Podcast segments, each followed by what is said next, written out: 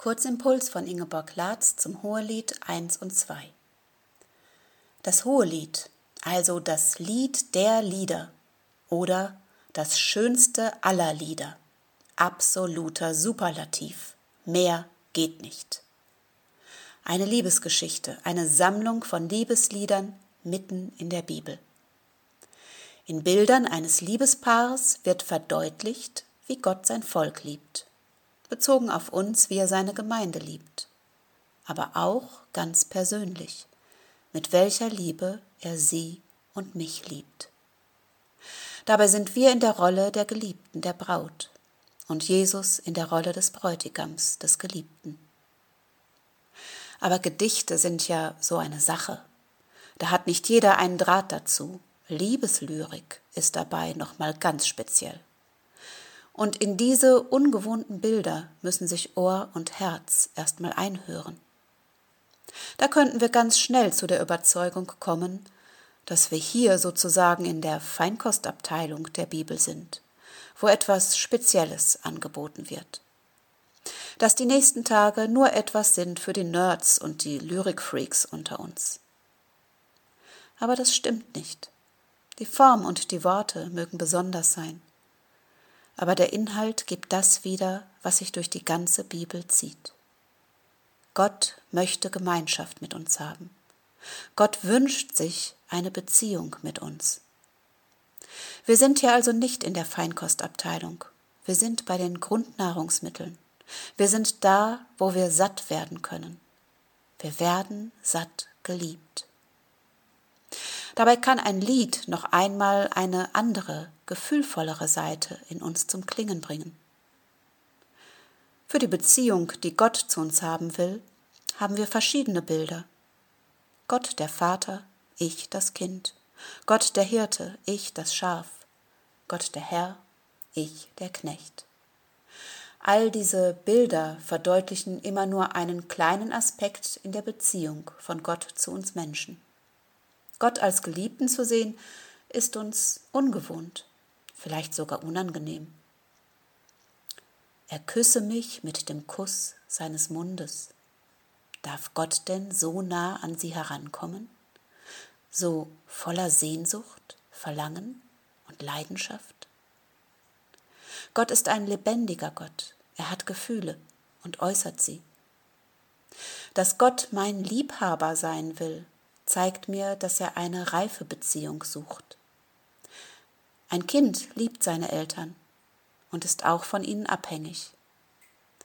Liebende aber lieben den anderen nicht, weil sie abhängig sind, sondern sie lieben den anderen um seiner selbst willen. Die Liebe zueinander entsteht nicht aus einem Gefälle heraus, sondern sie wird frei gewählt, auf Augenhöhe.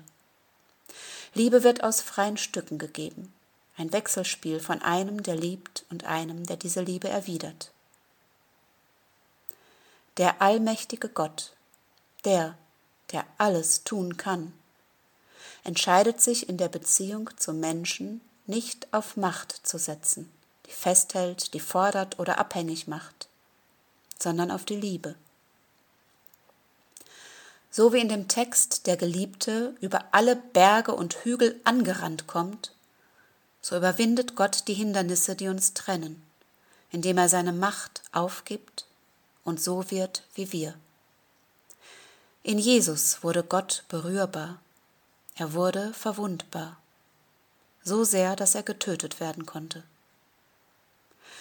Statt die Welt durch seine Macht zu bezwingen und alle zu unterwerfen, wählte er den langsamen Weg und wurde Mensch. Er wählte die Verletzlichkeit der Liebe bis hin zum Tod.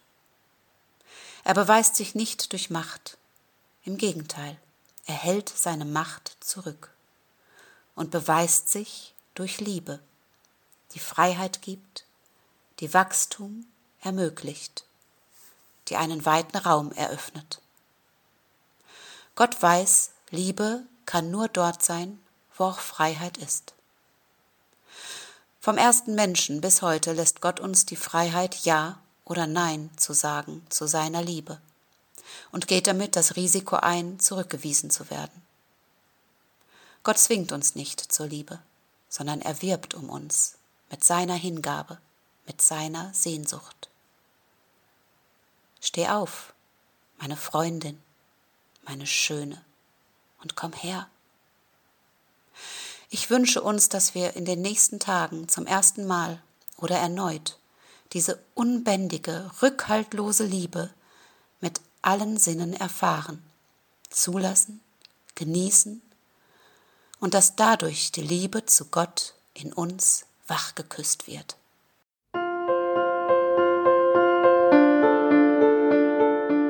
Dies war eine Folge aus unserem Podcast In einem Jahr durch die Bibel, ein Projekt des Gemeinschaftsverbandes Sachsen-Anhalt.